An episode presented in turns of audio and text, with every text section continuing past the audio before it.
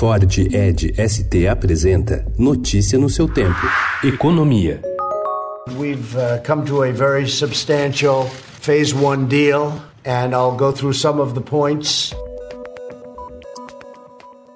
O presidente dos Estados Unidos, Donald Trump, anunciou ontem que os negociadores americanos chegaram a um substancial acordo com a China. Com isso, os dois países concordaram em uma trégua temporária na guerra comercial travada entre as duas potências econômicas no último ano e meio, e os Estados Unidos suspenderam a imposição de novas tarifas sobre produtos chineses, agendada para o próximo dia 15.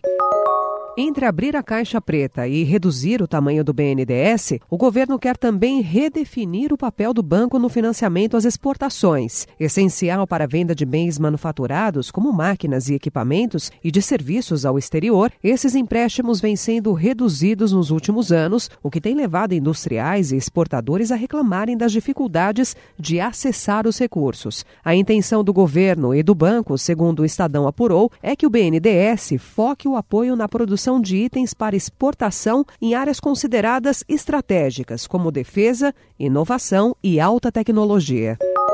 O setor de serviços, que tem o maior peso na atividade econômica, permanece entre altos e baixos. O volume de serviços prestados encolheu 0,2% na passagem de julho para agosto, aumentando a distância a ser percorrida para que volte ao patamar pré-crise.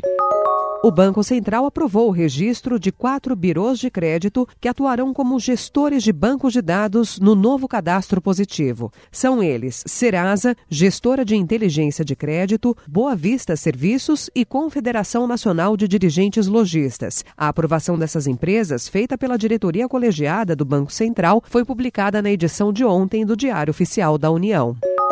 Sem consenso entre governo federal, Congresso, governadores e prefeitos, senadores decidiram colocar o pé no freio na reforma tributária. Na casa, um relatório sobre a proposta chegou a ser apresentado e está pronto para votação na Comissão de Constituição e Justiça, mas os senadores admitem que será impossível concluir uma reforma neste ano. Neste Dia das Crianças, os consumidores brasileiros querem gastar mais do que nos anos anteriores. O indicador que mede a pretensão de gastos para a data comemorativa atingiu o maior patamar desde 2015. Notícia no seu tempo. É um oferecimento de Ford Edge ST, o SUV que coloca performance na sua rotina até na hora de você se informar.